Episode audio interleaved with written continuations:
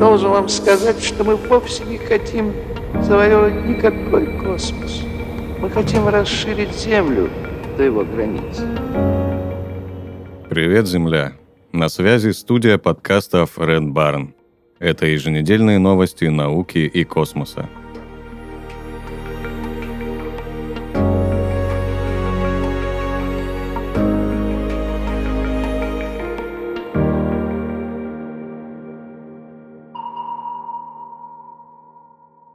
Ученые из МГУ собираются выращивать на Международной космической станции съедобные растения. Московский государственный университет готовится создать на МКС оранжерею. Планы такого проекта озвучил ректор МГУ Виктор Садовничий. Оранжерея представляет собой уникальный эксперимент, который позволит выращивать пищевые растения в космических условиях. Это важно для будущих длительных миссий в космосе, где космонавты будут нуждаться в свежей пище. Проект планируют запустить уже в следующем году. Еще одним интересным исследованием МГУ в космосе является эксперимент с гальванической стимуляцией вестибулярного аппарата космонавтов. Он позволяет имитировать условия невесомости, что важно для подготовки к длительным полетам. Специальный шлем с гальваническим воздействием будет использоваться для тренировки специалистов, отправляющихся в космос. Наконец, МГУ работает над созданием орбитального телескопа МГУ-270 для поиска и изучения экзопланет. Этот проект представляет собой уникальную обсерваторию в космосе и при успешной реализации сделает МГУ единственным в мире учреждением с подобными возможностями.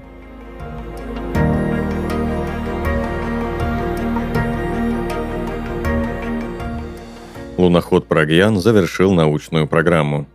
Индийская организация космических исследований сообщила о завершении основной научной программы лунохода Чандраян-3 и его переводе в режим спячки – на данный момент аккумулятор ровера полностью заряжен, приемник остается включенным, а солнечная батарея ориентирована так, чтобы быть освещенной в начале следующего лунного дня.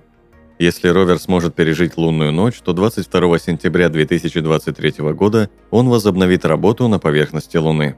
Луноход выкатился на спутник Земли через несколько часов после успешной посадки спускаемого модуля Чандраян-3 23 августа.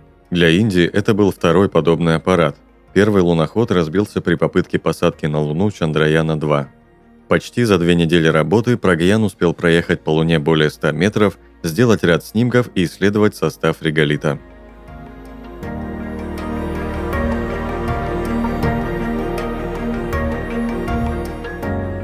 Ровер Perseverance успешно завершил миссию по производству кислорода на Марсе.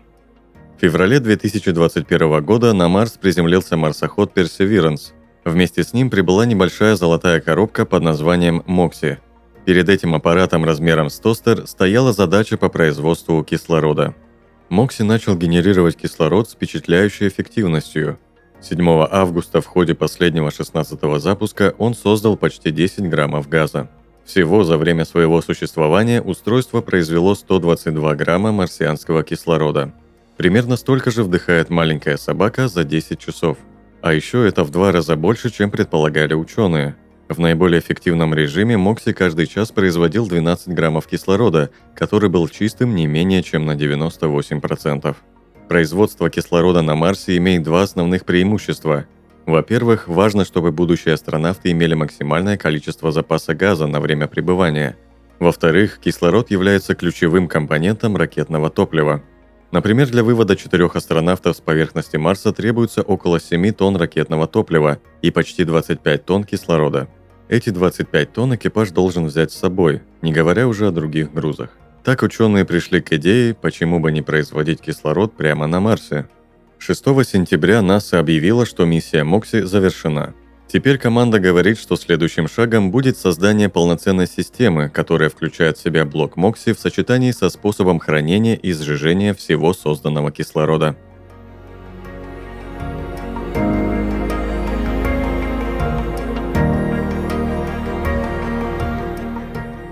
Ученые впервые напечатали в космосе часть человеческого тела – Команда ученых создала миниск, хрящевую прокладку коленного сустава человека с помощью 3D-принтера в космосе. Эксперимент прошел на борту Международной космической станции. В исследовании использовали установку для трехмерной печати Biofabrication Facility, разработанную американской компанией Redwire и доставленную на МКС в 2022 году качестве чернил применялись человеческие стволовые клетки и коллаген.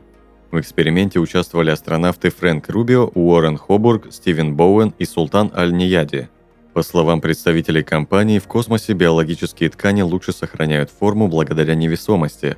За счет этого их проще изготавливать без применения химикатов и специальных каркасов – в рамках будущей миссии SpaceX CRS-29 в ноябре 2023 года Redwire планирует отправить на МКС ресурсы для исследований по разработке фармацевтических препаратов и регенеративной медицины, включая эксперимент по биопечати сердечной ткани.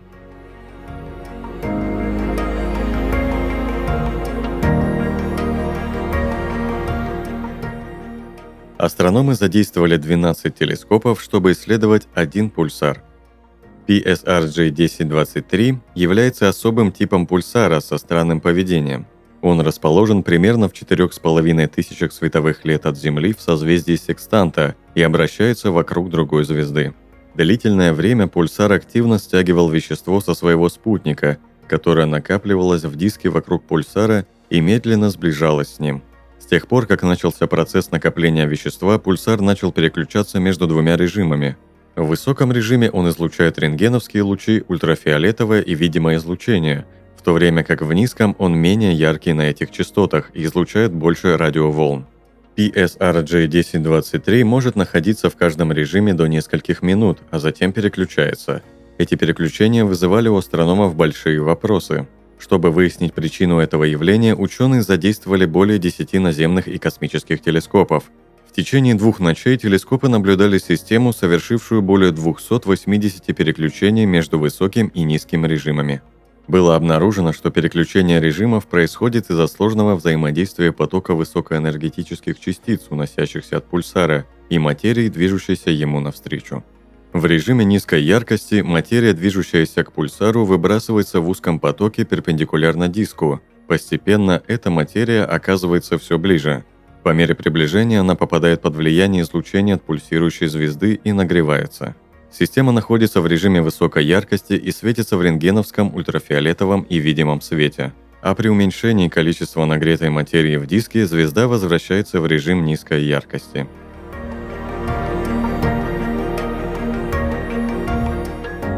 На Ямале открыли первый космический класс – в Ямало-Ненецком автономном округе в школе номер 7 города Ноябрьска начал работу космический 5М класс. Чтобы попасть сюда, после окончания начальной школы дети прошли конкурсный отбор. Им предстоит углубленное изучение математики, информатики, а позже и физики, с учетом задач ракетно-космической отрасли.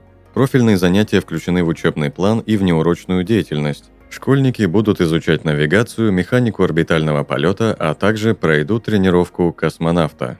Программа, разработанная Роскосмосом, рассчитана до 11 класса. К слову, у седьмой школы Ноябрьска уже есть космические достижения. Весной 2023 года старшеклассники запустили в стратосферу собранный собственными руками спутник –